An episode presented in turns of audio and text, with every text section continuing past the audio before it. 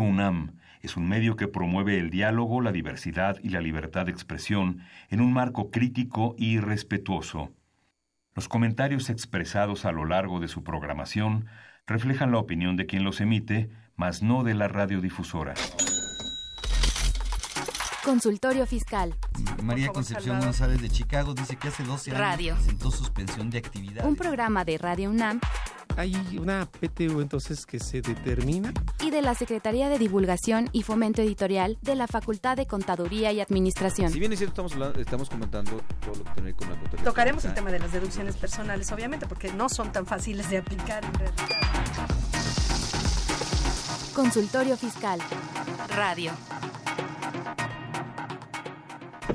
Perfecto, muy buenas tardes, tengan todos ustedes. Mi nombre es Carlos Burgoa y sean bienvenidos una vez más a Consultorio Fiscal. El día de hoy tenemos un tema bastante, bastante interesante y yo creo que poco explorado.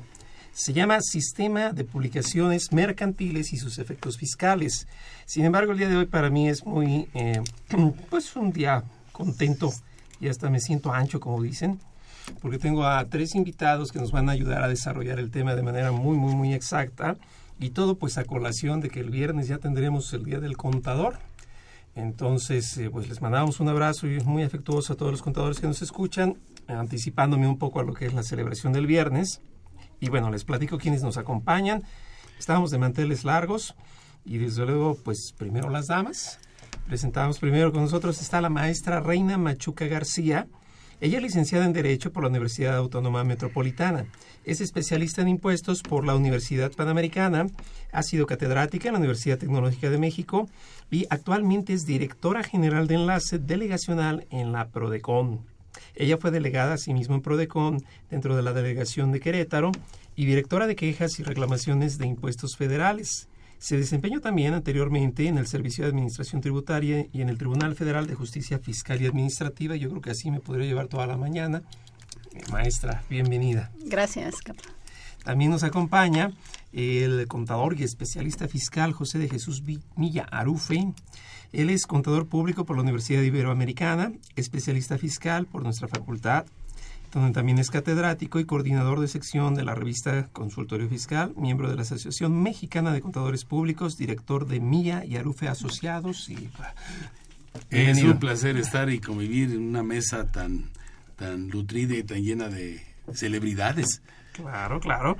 Y bueno, no faltaba más, no, no faltaba más, ni sobraba menos. El doctor Jorge Vargas Morgado. Fíjense muy bien, él es licenciado en Derecho por la Universidad La Salle, doctor en Derecho de la Empresa por la Universidad Complutense de Madrid, en convenio con la Universidad de Anáhuac. Obtuvo el diplomado de estudios avanzados de la Complutense y el grado de doctor en la Universidad de Anáhuac. Es Anáhuac y la UNAM, es ponente en congresos académicos y actualmente él radica en la ciudad de Querétaro, en la Universidad Anáhuac, allá en Querétaro, en donde él es investigador y pues vino de gira a visitarnos. Doctor, bienvenido. Muchas gracias, muchas gracias por la hospitalidad con la gente de provincia. Hombre, al contrario, como dicen, saliendo de Cuautitlán ya todo es provincia, así que ahí vamos.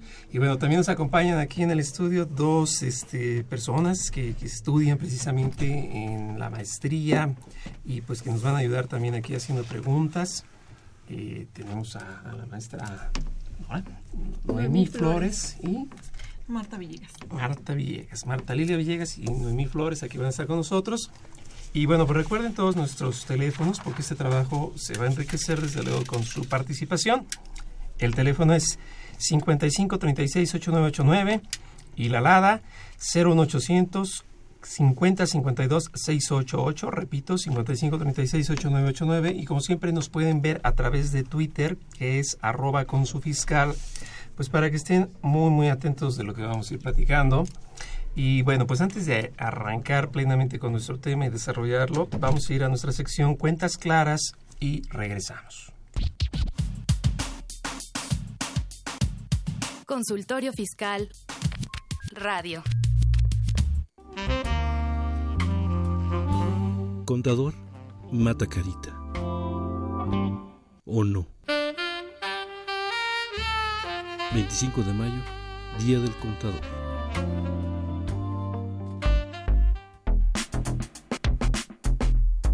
¿Sabes si lo que te dicen es verdad? Entérate aquí, en Cuentas Claras. Cuentas claras. Recientemente se reformó la Ley General de Sociedades Mercantiles para facilitar el proceso de cierre de una empresa de manera sencilla y gratuita. No se requiere autoridad judicial ni fedatarios públicos, ya que se asume que las empresas se encuentran al corriente de sus obligaciones fiscales y laborales. Adicionalmente, es importante señalar que el sistema no solo es para el cierre, sino también para convocatorias de actas de asamblea, las propias actas y el informe que debe enviar el administrador en el cierre de cada año. Se modificó no solo esta ley, sino también el Código de Comercio. Cuentas claras. Ve y escúchanos por Twitter, arroba con su fiscal. Llámanos, nos interesa tu opinión. Teléfonos en cabina 5536 8989. Lada 01800 5052 688. Perfecto, pues ya estamos de regreso y antes de que nos agarren las prisas y dado que el viernes es eh, la celebración hacia los contadores, el doctor Vargas Morgado nos trae dos obsequios. No sé, doctor, si quisiera platicarlos. Con mucho gusto. eh, estamos eh, presentando, acompañándolo a usted como coordinador de la obra, el libro Los Derechos Humanos en la Tributación, eh, publicado por Thomson Reuters. Es un libro con un tema muy novedoso porque se tiene por hecho que hay derechos humanos para todo, pero resulta que no nos hemos preguntado si en materia tributaria lo hay. Entonces es un libro de gran calado, muy profundo, muy interesante, y bueno, este va a ser eh, el obsequio que en pareja se va a otorgar. Perfecto, entonces les parece que las dos primeras personas que nos llamen y que nos dejen alguna pregunta se llevarían el libro, Los Derechos Humanos en la Tributación, y bueno, ahí ustedes podrán tener cuenta de todo lo que se habla para saber si es cierto o si son puros chismes. Ahí lo vamos a poder resolver. Bueno, pues entonces platicábamos que el día de hoy tenemos un tema bastante interesante que es el sistema de publicaciones mercantiles y sus efectos fiscales.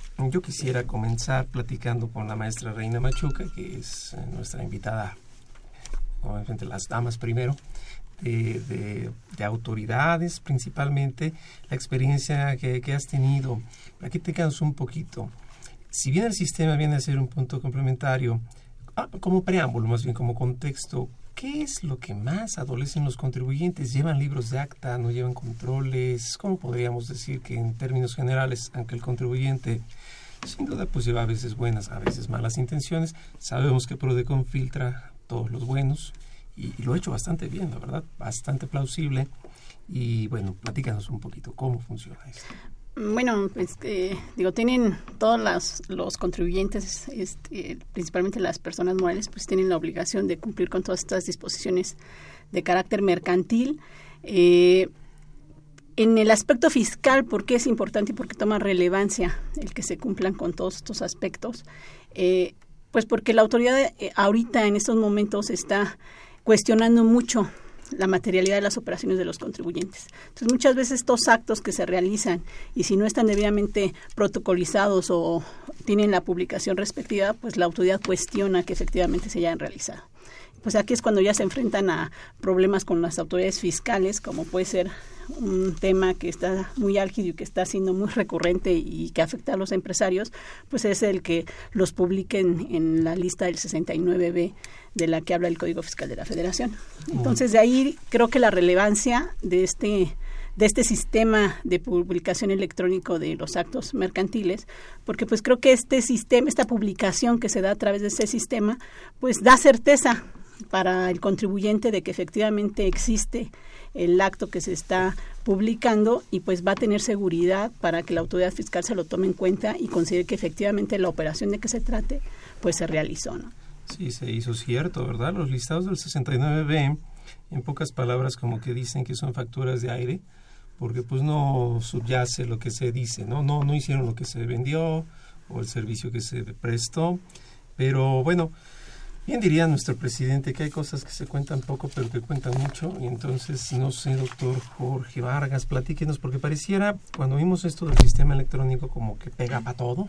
Si bien la publicación en la que sale, lo platico para los que nos escuchan, el 13 de junio de 2014, pues como que no es para tanto, ¿no? O sea, toma algunos aspectos, pero mejor platíquenos usted, ¿cómo es esto?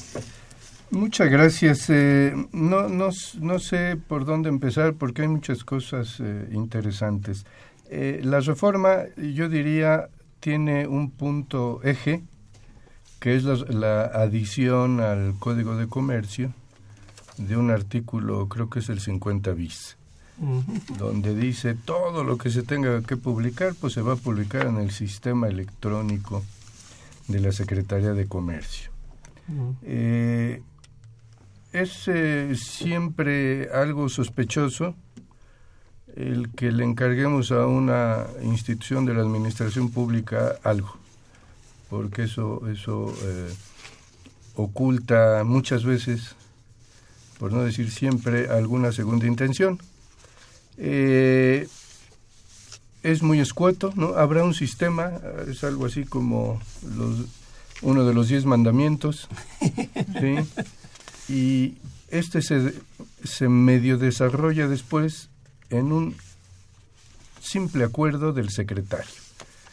¿sí? Y el secretario crea el, el, sistema, ya digo, con un simple acuerdo, y es un acuerdo que yo le veo como un 98% de inconstitucionalidad, porque crea, crea muchas cosas, ¿no? Y ahí va en este acuerdo eh, un una cápsula eh, oculta que dice, bueno, pues se utilizarán, eh, no recuerdo literalmente la expresión, pero eh, firmas por autoridad certificadora. y esa es un, una expresión misteriosa, ¿no? aunque en realidad la intención que llevaba era el SAT, Sí, entonces se necesita la firma del SAT y la firma del representante del SAT. Mm, entonces, para los malpensados, dentro de los que quizá me debo contar, eh, pues esto tiene otro propósito y no el noble fin de hacer publicaciones y que todo el mundo se entere, ¿no? Ok, de hecho se tuvo un año, según entiendo por los transitorios, para que quedara bien establecido. De los puntos más básicos entiendo que es el informe que se debe dar eh, por el administrador, se debe publicar 15 días después. Si trastoca el tema de emisión de obligaciones también, si se trata de fusiones o escisiones, pero hay un punto que me llama mucho la atención y son las convocatorias de asamblea y las asambleas mismas pueden estar publicadas o deben subirse a este portal, que creo que era un poquito relacionado con lo que comenta la maestra Machuca. Normalmente llega la auditoría, al contribuyente se le agarra en frío, por decirlo brutamente, eh, le piden documentos, le piden contratos, no los tiene a la mano. Eh, en la práctica, cuando no se es muy bien eh, comprometido pues al orden, se, préstame un contrato, ¿no? Y de ayer lo hacemos. Y es cuando el SAT dice que son documentos de fácil realización. Un poco, bueno, así que parafraseando esto, hay gente que llega al burdo de decir, o sea, que tiene que ser de difícil preparación, ¿no? Para que, no, no, no lo que de entender es que tú me lo pudiste haber hecho ayer, quizá le regaste un poquito de café encima, el fin de semana vi la película La lista de Swindler y ahí salía que hacían eso los alemanes, ¿no? Entonces, bueno, vamos, es algo normal, pero con este sistema pareciera que se le da un poco de más fe a ciencia para que no se piense que como que está suelto a la y se va, pero no sé Jesús, platícanos tú qué opinas al respecto. Pues eh, es muy complicado desde que platicamos ayer con relación y días anteriores con relación a esto que estamos platicando, porque primero estamos hablando de seis tipos de sociedades mercantiles diferentes y cada una de esas sociedades mercantiles diferentes tiene su constitución en forma individual. Y la forma de, de la preparación de esos papeles iniciales que es la Constitución y después el registro de la Constitución, que son dos cosas diferentes, el objeto de la sociedad o de la persona moral que se está haciendo es muy importante. Porque dependiendo del objeto, como estábamos platicando, bueno, viene eh, eh, a qué se va a dedicar, cuál es el proceso que se va a dedicar y lo que no está inscrito dentro de esas de ese objeto, pues la autoridad lo puede tomar como no realizado o como que no se puede realizar. Entonces, el efecto fiscal de este tipo de conocimiento del derecho federal común nos lleva a que sin el conocimiento de este no podríamos aplicar ni contabilizar nada adecuadamente, porque eh, este documento me va a llevar a contabilizar en forma diferente y tiene sus efectos fiscales diferentes. Y con eso, inclusive la forma del domicilio, la materialidad que, que estaba platicando aquí la doctora Machuca, ¿sí me explico? Eso es muy importante. El efecto fiscal al final es el no pago del impuesto, independientemente que salga en la lista o no, porque puede haber eh, situaciones mercantiles que no exista la materialidad, en el caso de que yo sea un intermediario, por ejemplo, o que te venda yo un producto en el cual tiene que ser justo a tiempo y le digo al fabricante, por favor, entrégaselo a mi cliente a tal hora y a tal día no existe materialidad, no tengo un lugar donde guardar esa mercancía. Sin embargo, en el contrato puede venir especificado ese tipo de cosas. Y eso puede modificar o no el que estés en un artículo 69b, que la autoridad para mi gusto lo toma a priori, si me explico, imaginándose cosas sin a lo mejor tener la debida investigación de la empresa. Ok. Ahorita lo que has tocado un tema muy importante es el de la materialidad, es decir, que si hago aquello por lo cual yo facturo, que si presto el servicio, que si doy obviamente los bienes. A manera de paréntesis, a mí siempre me ha llamado la atención que el 69B prevé solo esas dos hipótesis, prestación de servicios y enajenación de bienes, no prevé arrendamientos. No obstante, pues jala parejo, ¿no? Entonces, como que es un error de... Como que existe la materialidad en arrendamiento, ¿no? En el otorgamiento de uso goce de un bien tangible porque y también podría ser intangible para efectos de personas morales ya que no especifica no pero exacto eh, a lo que voy es si alguien está rentando porque me ha tocado verlo en la práctica una empresa que le enlistaron porque resulta que estaba rentando autos. Entonces ya que me fui al detalle le dije pero pues no tienes autos no no pues es que son de todos los socios que resulta que venían lo dejaban mm, pues como que ya empieza a sonar raro no sin embargo me decía bueno lo único cierto es que eso no está en el 69b Sí, o sea, es cierto, ¿no? No está en el artículo, pero bueno, y bien. Entonces, un poquito más arriba, hablándolo desde la decisión, si yo quiero eh, tomárselos a alguien más para darlos en arrendamiento, si yo quiero a la vez dedicarme a un giro distinto del que ya estoy referido, cosas así, son decisiones de asamblea, quiero pensar, y que se deben establecer, ¿cierto? No sé cómo lo veas, maestra. Sí, digo, yo creo que cualquier operación que realice una empresa pues tiene que constar en una asamblea. Entonces, eh, creo que independientemente de qué tipo de sociedad sea, lo importante es que esté el documento. Y, digo, creo que eh, el tema que comentabas de cuándo fue la realización, pues muchas veces se va a poner en duda de que la simple firma y el acuerdo de voluntades no sería válido para la autoridad cuando puede decirse que la, el solo, la sola fecha y firma del documento pues da certeza de la fecha en que se realizó. Para la autoridad no es suficiente. No es suficiente que esté en una asamblea, no es, no es suficiente que exista el acta, no es suficiente que esté firmada porque no tiene certeza de la fecha en que se realizó. Es la llamada fecha cierta. Entonces, eh, ¿por qué sí creo que es relevante este, este nuevo esquema? Bueno, primero facilita el que no el que el, el empresario no necesariamente tenga que ir a un registro a hacer la publicación, sino que desde sus oficinas puede hacer la, el registro eh, electrónicamente. Entonces, creo que esta publicación deja sin duda, eh, sin duda alguna el que la autoridad no pueda decir que no hay una fecha cierta. Entonces, para mí sí es muy relevante el que eh, se haya dado esta iniciativa. Creo que sí no está suficientemente regulado, hay, hay muchos temas que no son precisos. Eh, lo que comentaba el doctor en relación a la, a la firma que, que debe de, eh, con la cual se va a poder tener ingreso al sistema, pues sí, efectivamente, creo que si todos los empresarios y todos los representantes de las empresas, pues ya no hay duda de que tienen su firma, su fiel, ¿no? Que se tramita ante el Servicio de Administración Tributaria. Entonces creo que también facilita el que ya hayan cumplido con ese requisito para que puedan hacer la publicación respectiva. Ok, entonces ah, es que hay documentos, ¿no? Hay documentos que por asamblea ordinaria, vamos a pensarlos así, no pasan ni siquiera notario. Así. Hay otros que llegan hasta notario y hay otros que además de notario llegan hasta el registro público. Exacto. Entonces creo que sería tanto como decirle al SAD, oye, pues le avisé a tu primo, pues un gobierno, que lo hice, no te contó. Podría dar un poquito de más Así facilidad. Es. Te, comento que, por ejemplo, nosotros en PROECON, en el ejercicio de las facultades que realizamos en las diversas actividades, tenemos un procedimiento de queja. Ahí eh, los contribuyentes pues vienen con diversas problemáticas. Y hace rato te comentaba una problemática que se da dentro del propio de la aplicación del 69B. Pero, por ejemplo, esta problemática que se, da en este procedimiento eh, deriva de una revisión que le hacen al contribuyente en una visita domiciliaria y la autoridad determina presuntivamente eh, ingresos conforme al artículo 59, fracción tercera del Código.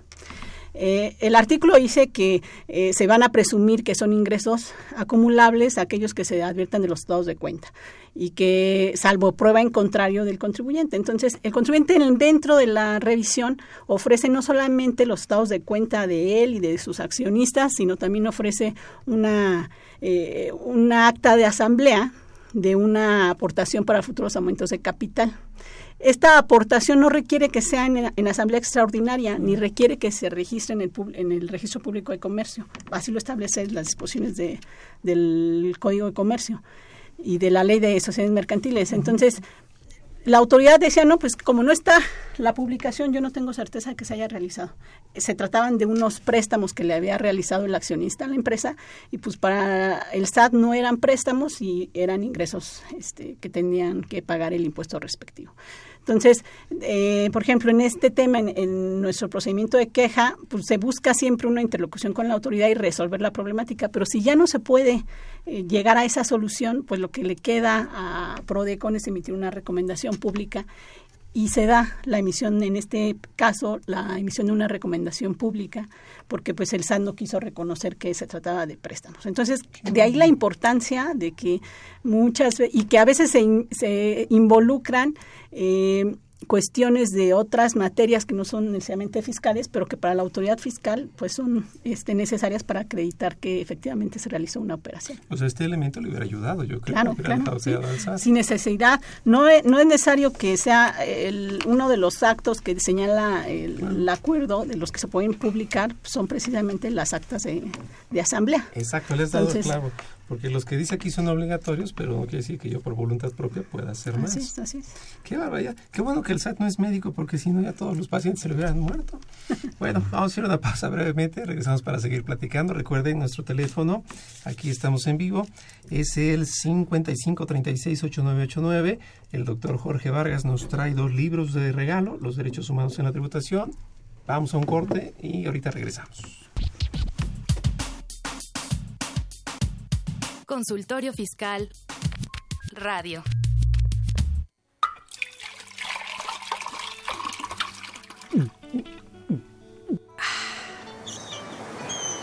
Refresca tus ideas. Consultorio Fiscal 100% UNAM.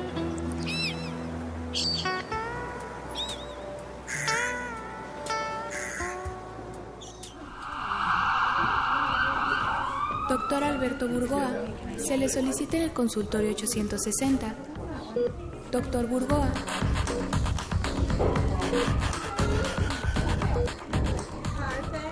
Paciente femenina de 43 años que cuida consulta, llevada por sus familiares con datos francos de deshidratación y desorientada con presión arterial elevada. Lo que surge por la noticia de que las personas morales autorizadas para recibir donativos deducibles para ISR deben poner a disposición del público en general la información relativa a la transparencia y al uso y destino de los donativos recibidos conforme a la ficha de trámite 19 diagonal ISR contenida en el anexo 1A de la resolución miscelánea fiscal para 2018. Lo cual tradicionalmente se debía presentar en los meses de agosto y septiembre del año siguiente al que corresponde la información, pero de acuerdo a la ficha de trámite señalada, la información del ejercicio fiscal 2017 debe presentarse ahora durante el mes de mayo de este año, lazo que sorpresivamente se encuentra en la fecha de trámite y no en la ley o regla de resolución miscelánea, por lo que puede ser fácilmente desadvertido para las donatarias con el riesgo evidente de perder su autorización. La paciente tiene hipertermina como antecedente de importancia. Asimismo, refieren sus familiares que en los últimos dos meses presentó en tres ocasiones infecciones en vías urinarias y pérdida de peso, así como sed intensa y bastante apetito. Pues la paciente se entera de que en caso de no cumplir con esta obligación, perderá su autorización para recibir donativos a partir del año siguiente a aquel en que no presente la información. Posteriormente, su familia refiere que la paciente acudía muchas veces al baño, pero lo atribuyeron a las infecciones urinarias mencionadas. Sin embargo, el día de hoy no reconoce bien a sus familiares, está desorientada y no coordina bien sus ideas. Pide líquidos en forma constante y presenta fiebre, pues la noticia se agrava cuando se entera que de cualquier forma debe cumplir con la fracción sexta del artículo 82 de la ley del ISR que establece la obligación comentada. Pues aún en caso de que se le revoque la autorización para recibir donativos, solo podrá obtener una nueva autorización si cumple con la obligación omitida previo a la obtención de nueva autorización, lo que quiere decir que no hay forma de evitar la presentación del informe para garantizar la transparencia, así como el uso y destino de los donativos recibidos y actividades destinadas a influir en la legislación, en donde se pide información de patrimonio, ingresos del ejercicio, estado de egresos, actividades y organigrama. Se realiza la exploración correspondiente y se solicitan estudios de laboratorio, encontrando como dato principal glucosa de 540 y se establece el diagnóstico de diabetes mellitus en estado hiperosmolar con infección agregada en vías a causa del mismo descontrol metabólico. Pues a la gravedad del paciente se agrega que no existe extemporaneidad para presentar el informe, ya que aunque el artículo 73 del Código Fiscal de la Federación permite el cumplimiento de obligaciones fiscales fuera del plazo, en tanto las autoridades no hayan descubierto la omisión o iniciado auditoría, lo cierto es que la plataforma digital a través de la cual se presenta la información no permite ya el acceso una vez transcurrido el plazo. Dado el cuadro de la paciente, se inicia insulina rápida y queda en observación para ver si se pone ya las pilas y se pone a trabajar para presentar la información que le requería, sin que pueda poner de pretexto de que su contador está festejando su día. Pues además de que también es obligación celebrar a los contadores este 25 de mayo, debe cumplir con sus obligaciones fiscales, ya que no hacerlo en este momento y declinar a favor del fisco es totalmente insulting y inaceptable. Doctor Alberto Burgoa, favor de presentarse en urgencias fiscales.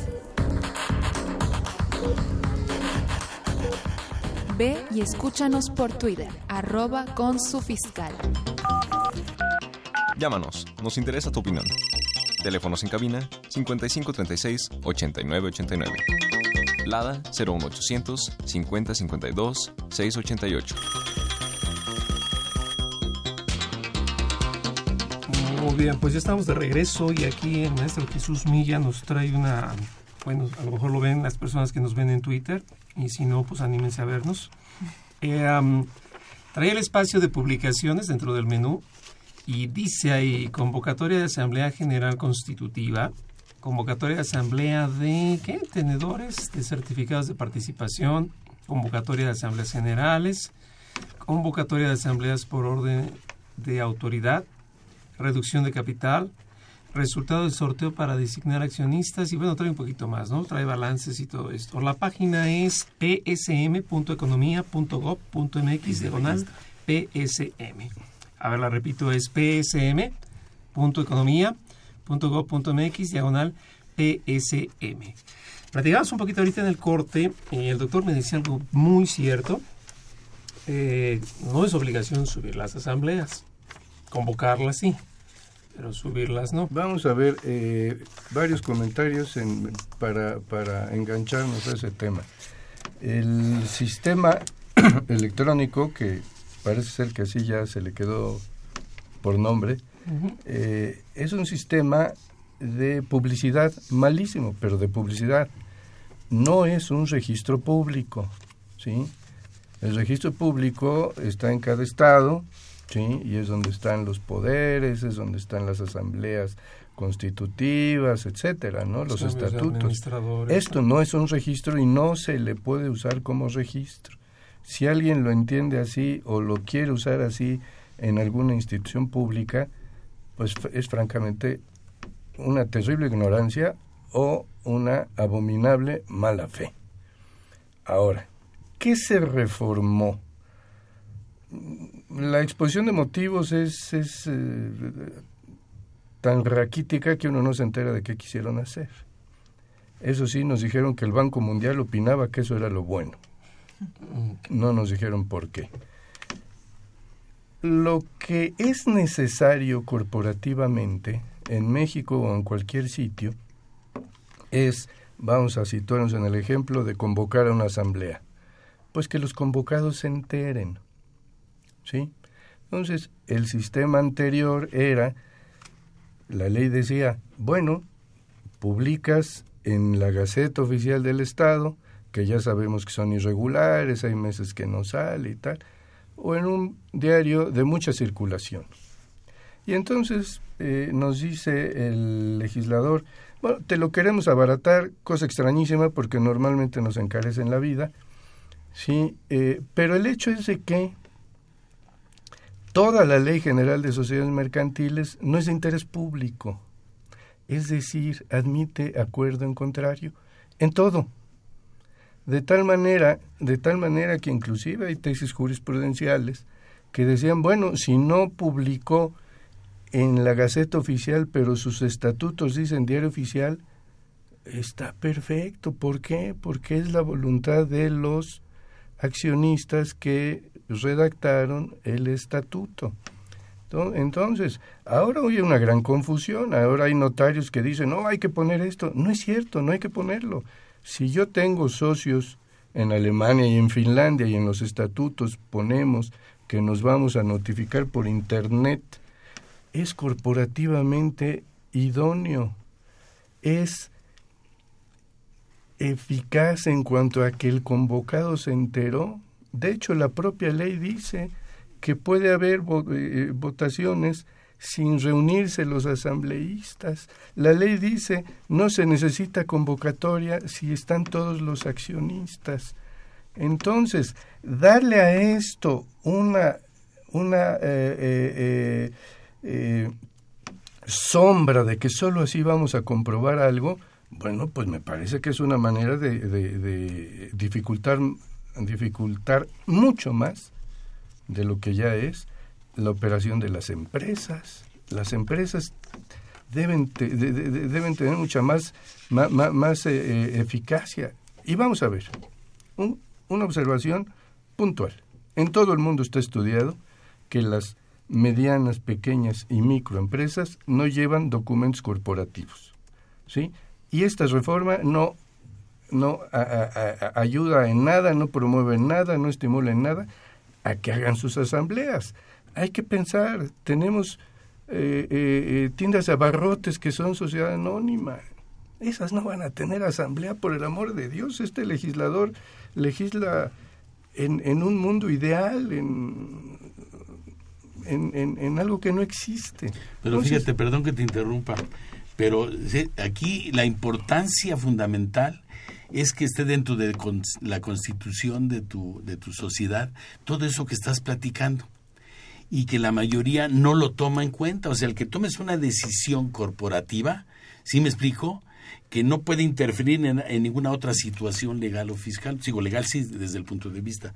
Pero eso que dices tú, que, que si están todos los socios, no se necesita hacer una citación, considero que la autoridad, si no lo tienes expresamente determinado en tu, en tu constitución o en el objeto, te va- vamos a tener problemas, ¿no? Bueno, pues eh, eso, eso lo sé, ¿no? Eh, eh, Vamos a, a- a- individualizar el SAT, ¿sí? El SAT inventa cosas, dice, no es de fecha cierta. O sea, entonces soy un delincuente. O sea, En- necesariamente... En inicio, de inicio sí. De inicio soy un delincuente. Bueno, Y pues el para SAT empezar- está y mal. para empezar, El claro. SAT está mal. Vamos a ver qué dice la jurisprudencia a mí. Y ya se dijo mi nombre, solo soy yo el que lo dice. Vamos a ver qué dice la Corte, integrada por el exdirector del SAT y el exprocurador fiscal. ¿No? Pues quién sabe qué diga, no se puede confiar de ninguna manera. ¿Sí? pero querer decir, ah, como no citaste en el, en el sistema, que es tremendamente inamigable. Claro. ¿Sí? Uno no puede meterse de ningún lado y luego dicen, venga a la secretaría. O sea, a ver, yo tengo una sociedad anónima en Huichapan, tengo que venir a San Ángel a, a, a meterme y luego baja un funcionario hora y media después y dice, sí, ahorita lo hacemos. Y no se puede. Y ni siquiera tiene idea de lo que está diciendo y haciendo. Entonces, ¿cómo es posible que hagan una, una, una palafernalia de, este, de esta envergadura para lograr qué? Bueno, esto que comentan en es incierto y a lo mejor, no sé, Reina, tú como lo hayas visto. El SAT tiende, me voy a ir un poquito análogo, tratándose de contratos, cuando los revisa, les da la interpretación como si fuera una ley. Y es un efecto más que probado que la interpretación de los contratos es conforme a la intención de los autores. Y hago hincapié, no un autor racional, el autor que lo hizo. Gandaya, comerciante, ignorante. Lo Perdón, que, doctor, que lo interrumpa. El propio Código Civil dice, dice, cuando la letra no sea fiel a lo que parece que fue la intención, prevalecerá lo que pareció que fue la intención, no las palabras que se y ahí es plasmaron. empieza el SAD a decir, para mí eso es indemnización, para mí eso no son... Subjetivo. Este, sí, o sea, entonces, bajo esta temática, quiero pensar que el SAT no acepta actas en donde se pueden dar ciertos acuerdos porque cree que son de fácil realización, cuando en realidad el, la, el fondo debe prevalecer sobre la forma. Esa ha sido la situación, ¿no? Digo, hay, tenemos muchos casos y, y, se han resuelto en ese sentido, ya emitiendo una recomendación porque el SAT no acepta el simple contrato que se haya firmado por las partes, ¿no? Si el contrato no está, no tiene fecha cierta, no está protocolizado o algo, no le da ningún valor, lo cual pues también creemos que incluso atenta con la práctica normal que, de las empresas, ¿no? Es que Pero es, esa es una realidad, el SAT está Es una realidad eh, eh, eh, perversa porque dicen, no, ahora ya hacer negocios es bien fácil. Perdón, cada vez es más difícil. ¿Sí? O sea, yo voy a comprar, vamos a decir, un, un servidor usado. ¿no? Creo que se llaman servidor. Yo, yo de eso de electrónica no, no sé. Hay unas cajas con foquitos que se llaman servidor, sí. usado. ¿Sí? ¿Por qué? Pues porque las empresas de primer nivel los desechan y las de segundo nivel las compran. ¿Sí? Si me costó, vamos a decir, ¿qué les gusta? 20 mil pesos. Voy a ir a pagarle al notario 3 mil pesos, ¿sí? Para que el SAT me lo acepte. Por favor, esa es una tontería del SAT.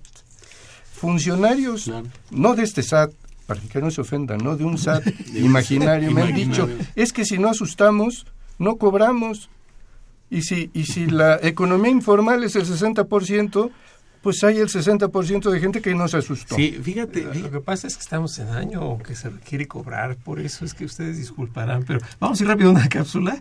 Se llama Impuesto en la Historia y regresamos para seguir comentando el tema. Recuerden, ya aquí nos llega una pregunta. Este Ya tenemos la primera ganadora del libro que se llama Irene Itzel Martínez Sánchez. Y pues si nos gustan seguir llamando, recuerden 5536-8989, todavía tenemos otro libro para regalar. Regresamos ahorita. Consultorio Fiscal Radio. Ya te vi, ¿eh? Te estoy fiscalizando.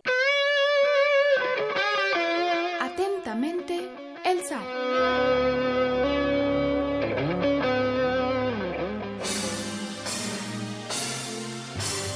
Impuesto en la historia.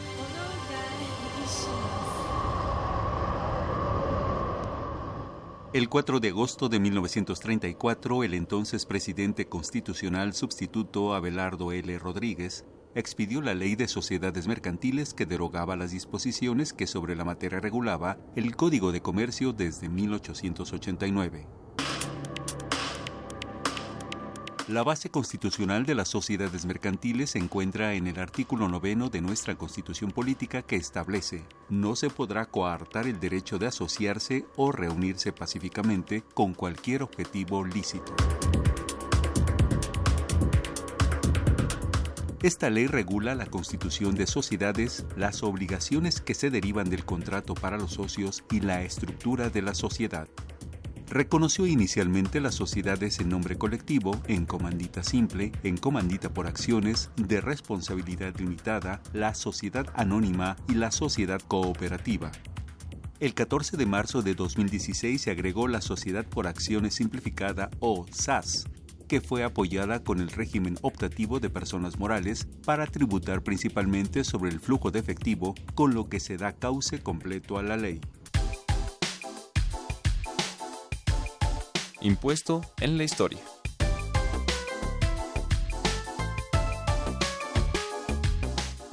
Ve y escúchanos por Twitter, arroba con su fiscal. Llámanos, nos interesa tu opinión. Teléfonos en cabina 5536 8989. Lada 01800 5052 688. Perfecto, pues ya estamos de regreso. Vaya que es un tema bastante a la par de complejo, pudiera ser fácil, pero bueno, hay, hay gente en Oaxaca que ellos mismos dicen, somos tan complicados que hasta el queso lo hacemos bola. Sí, Pero no solo pasa en Oaxaca, pasa en toda la ciudad, en todo el país. Y bueno, aquí la maestra Marta Lilia tiene una pregunta. Sí, eh, con respecto a la información que se que manejan, bueno, que se tiene que subir a, y a la Secretaría de Comida, de Economía, perdón, eso no transgrede la seguridad jurídica de los de los integrantes de la de la sociedad. ¿Por Eh, datos que sea- personales? Ajá, por datos personales, sí.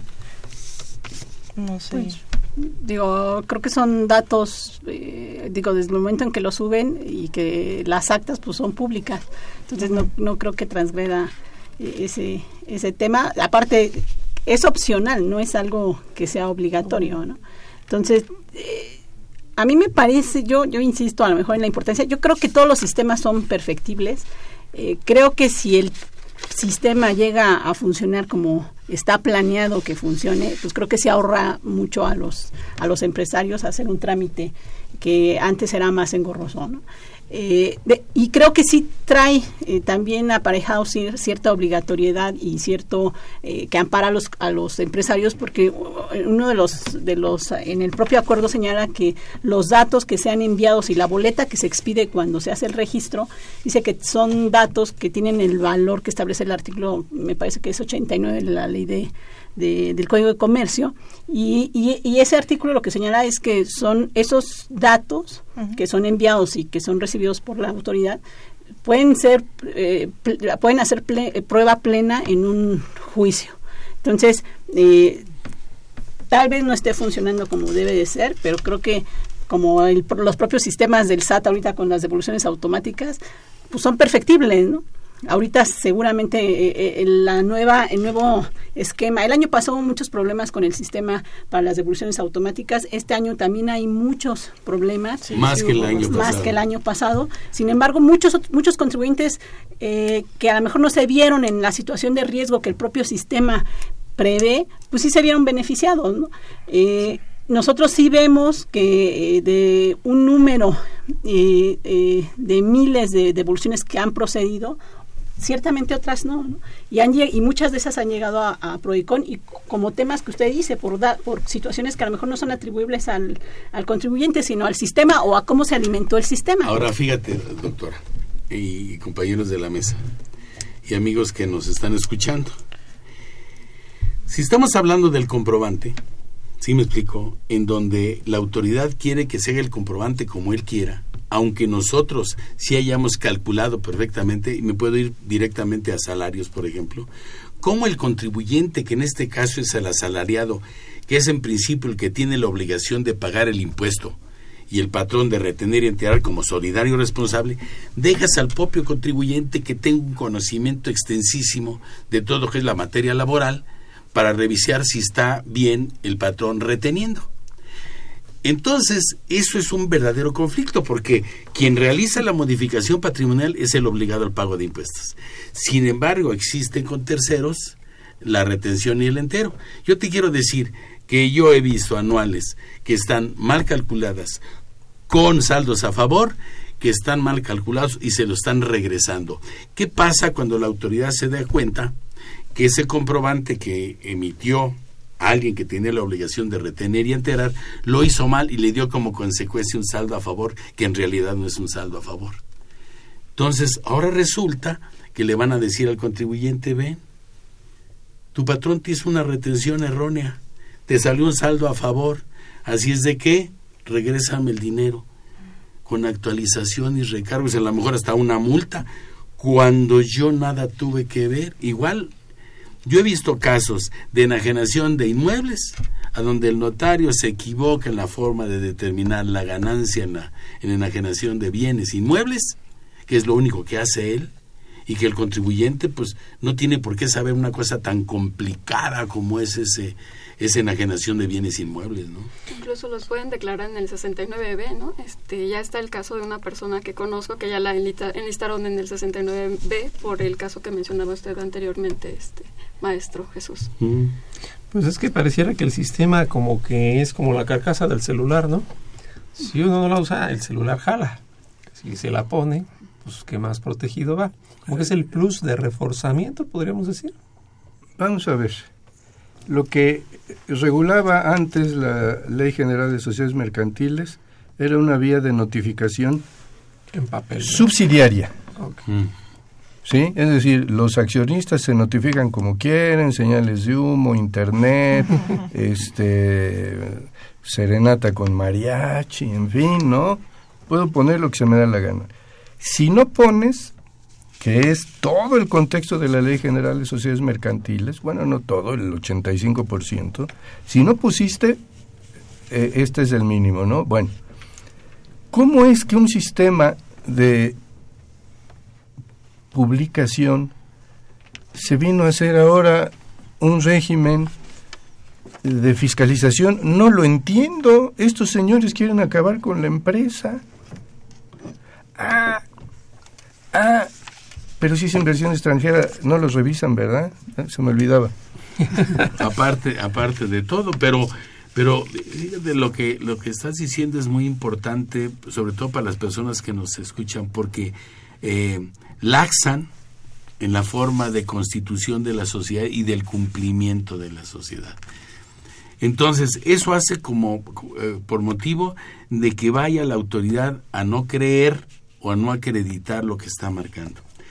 Yo voy a, yo voy a decir una locura ahorita y espero que no me corran ni de la estación ni de ningún lado, que es lo que dice eh, su servidor Jesús Milla.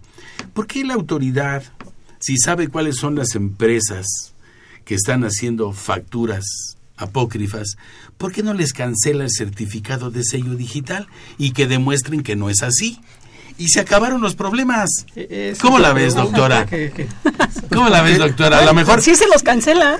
Sí, pero, oye, todavía hay muchas ahí, ¿eh? Que Porque le sirven para contaminar y así ya puede decirle a todos los demás que no va. No, no, no. De hecho, eh, no va aparejado y eso es una interpretación que hace el SAT de que si te publican el 69B, tienes que cancelar Ah, pero sí te dice que si aparece ahí no es deducible y tienes que pagar el impuesto. Entonces, que, podría decir que, tendría que tener ese efecto, porque en realidad tenía no, es, es conciso. Si está realizando por operaciones inexistentes, pero creo que sería indebido que mientras no se culmine todo ese procedimiento que establece el 69B, pues aparte de que ya te exhibieron públicamente, aparte tengas la consecuencia de que no te dejen operar al cancelarte tus sellos. Pero entonces esa parte de la idea de que uno mismo tiene que cancelarlo.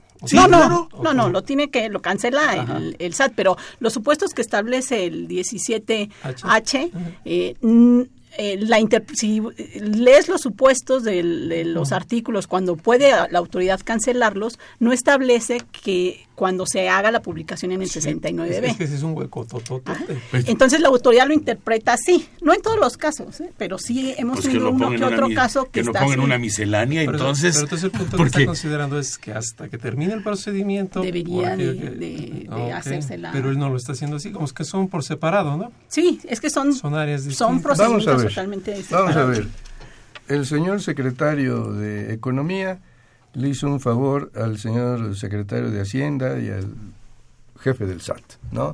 Ven aquí, yo te ayudo y voy a echarle lodo para confundir a todos, ¿no? Se necesita la firma fiscal de la empresa y la firma fiscal del que convoca, ¿sí? Si quien debe convocar no convoca, dice la ley, dicen los estatutos, porque siempre lo dicen, el comisario va a convocar. El comisario no tiene la firma electrónica de la empresa, entonces no puede convocar. Dice la ley, si el comisario no convoca, ve al juez. Yo he tenido casos de ir al juez, señor juez, convoca, y el juez dice convoco. Encantado. Puntos suspensivos, ¿no? Sí, claro. Encantado de la Este, vida. Si yo, si yo este, tengo un, un accionista extranjero, ¿no? Sí, que, que no tiene eh, registro federal de contribuyentes acá, pues opera este registro, ¿cómo le llaman? El, eh, uno, uno, que un matriz, ¿no? Que así genérico para los extranjeros. ¿El código que es?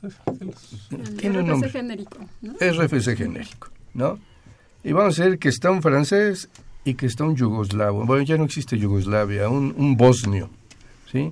El segundo ya no pasa porque dice, no estás repitiendo RFC. ¿Sí? Entonces, además que de no que es nos, contribuyente, por eso no tiene RFC, es causante en ese caso. además de que nos fastidian, ¿sí? Este, nos fastidian mal. Diría un filósofo mexicano que alguien me explique, ¿no?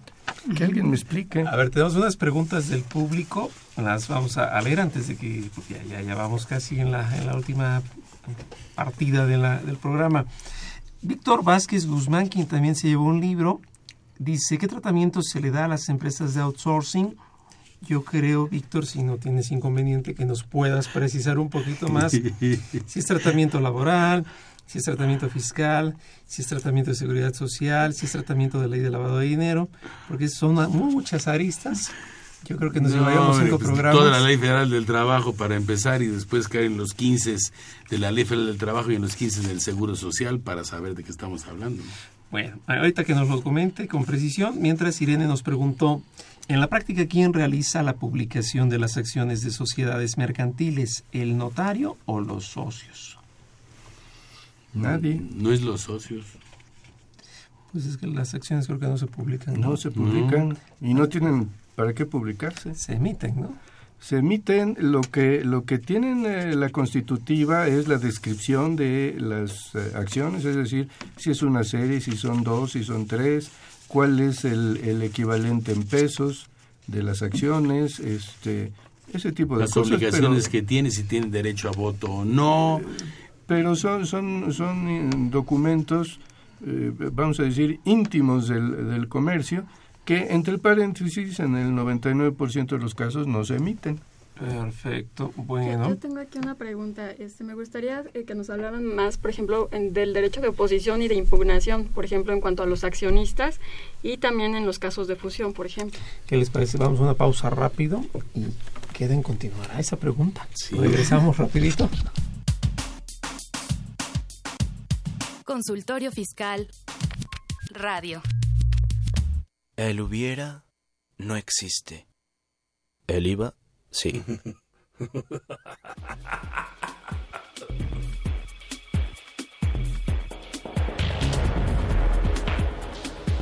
En esta nueva edición, la 690, Consultorio Fiscal, como siempre, aborda interesantes artículos de corte jurídico, laboral, contable, financiero y fiscal. Luis Enrique Angón Velázquez informa acerca de la prescripción del derecho de percibir la PTU. José Alfredo Zaragoza Buendía realiza una síntesis ejecutiva de la primera resolución de modificaciones a la Resolución Miscelánea Fiscal 2018. Alberto Ruiz Rioja analiza la primera resolución de modificaciones de las reglas generales de comercio exterior para 2018. Pablo Gaitán Ángeles estudia el entorno legal y fiscal de las pyme. Estos y otros temas de gran interés se presentan en el número 690 de Consultorio Fiscal. Suscripciones a los teléfonos 5616-1355 y 5616-7755. También a través de la tienda electrónica publishing.fca.unam.mx o en la página electrónica de esta revista consultoriofiscal.unam.mx. Ve y escúchanos por Twitter, arroba con su fiscal. Llámanos, nos interesa tu opinión. Teléfonos en cabina 5536 8989. Lada 01800 5052 688.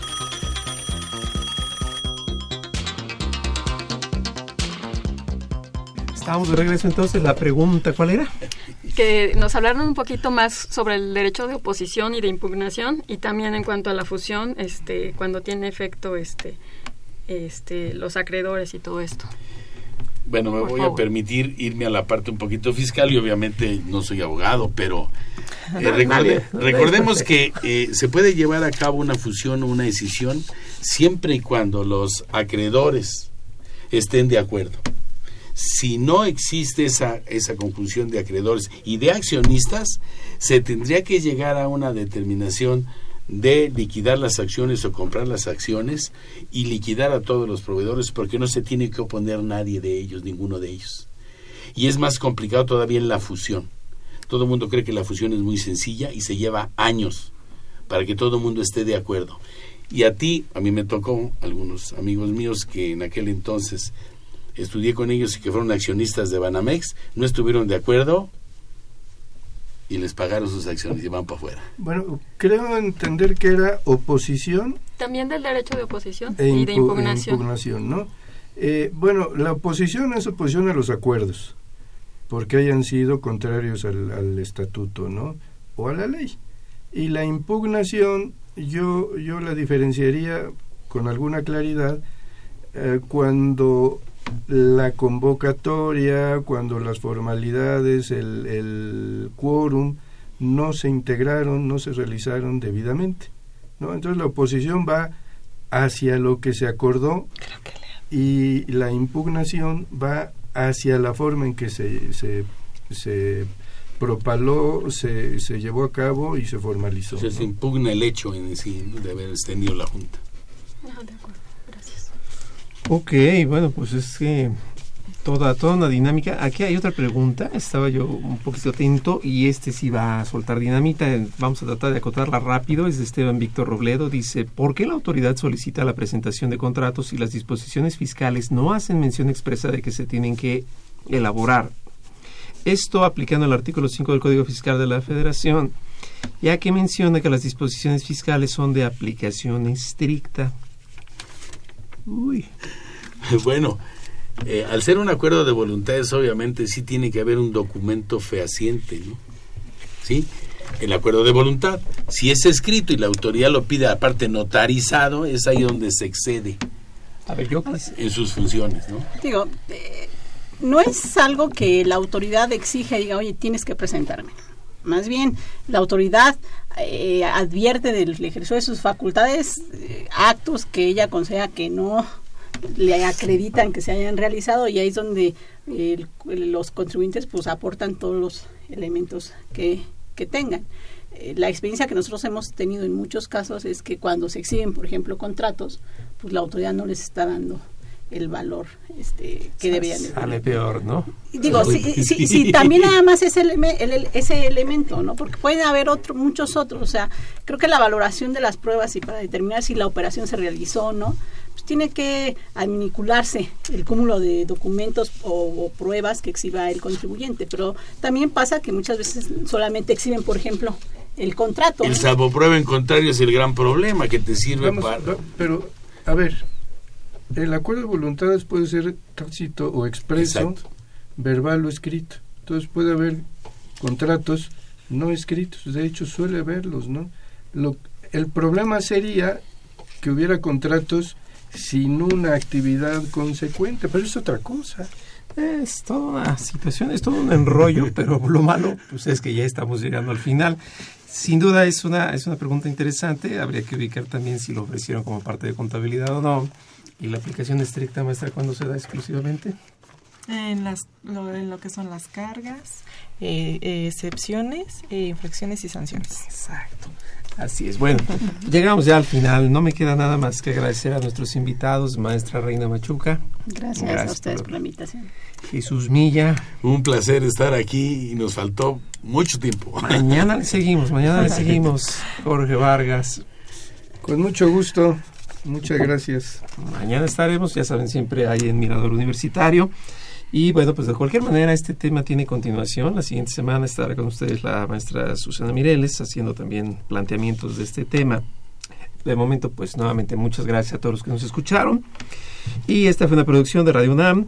Eh, director general Benito Taibo, director de la Facultad de Contaduría y Administración de la UNAM, maestro Tomás Humberto Rubio Pérez, secretaria de Divulgación y Fomento Editorial de la Facultad de Contaduría y Administración, doctor José Ricardo Méndez Cruz, y en los controles, Socorro Montes, en la producción por parte del Departamento de Medios Audiovisuales de la Facultad de Contaduría y Administración, Nezahualcóyotl de Tuljara, Juan Flandes, Alma Villegas, Tania Linares, Alejandro Rubalcaba, Valeria Revelo, Bárbara Craules y Fer Bernardo Santiago. Pues vamos a hacernos entonces internautas, vamos a ir a comer ya en breve y nos vemos a la que sigue. Hasta luego. Hasta luego. Consultorio Fiscal. Un programa de Radio UNAM y de la Secretaría de Divulgación y Fomento Editorial de la Facultad de Contaduría y Administración. Consultorio Fiscal Radio.